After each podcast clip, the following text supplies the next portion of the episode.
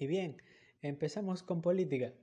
Dentro de esta tenemos a nada más y nada menos que a Pedro Delgado, quien es primo de Rafael Correa, que en su tiempo fue el primer mandatario de Ecuador. Pedro Delgado resulta habría sido detenido en Miami. Según el portal Código Vidrio, Delgado habría sido detenido por agentes del Servicio de Control e Inmigración de Aduanas de Estados Unidos. El expresidente del Banco Central de Ecuador, Pedro Delgado, habría sido detenido este domingo por agentes del Servicio de Control e Inmigración de Aduanas de Estados Unidos. Su detención habría sido llevada a cabo en Miami. Según el portal digital Código Vidrio, la información fue confirmada por fuentes del gobierno ecuatoriano, que recibió la alerta desde el organismo de inteligencia. En 2015, Delgado tuvo una sentencia de ocho años de cárcel por peculado bancario. Y en 2019, la Corte Nacional de Justicia lo condenó a cinco años de prisión por enriquecimiento ilícito.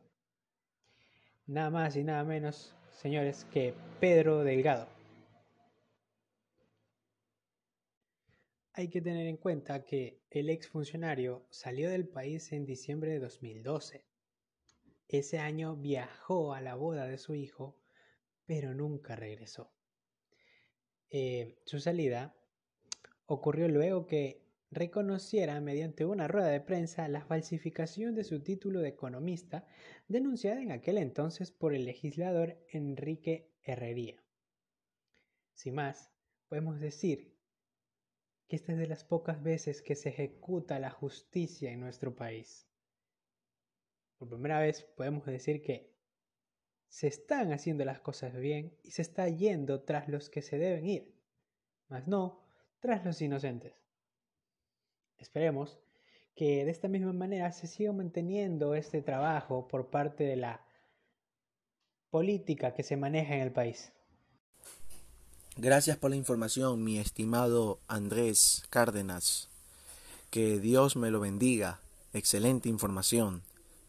Siempre estar atentos, escuchando información verificada, información que sea correcta y, y cuidarnos de las malas noticias que hay hoy en día en las redes sociales.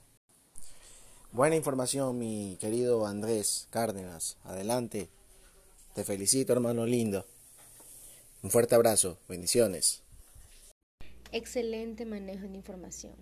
Gracias por mantenernos informados y mantenernos al tanto con las noticias sobre política alrededor del mundo.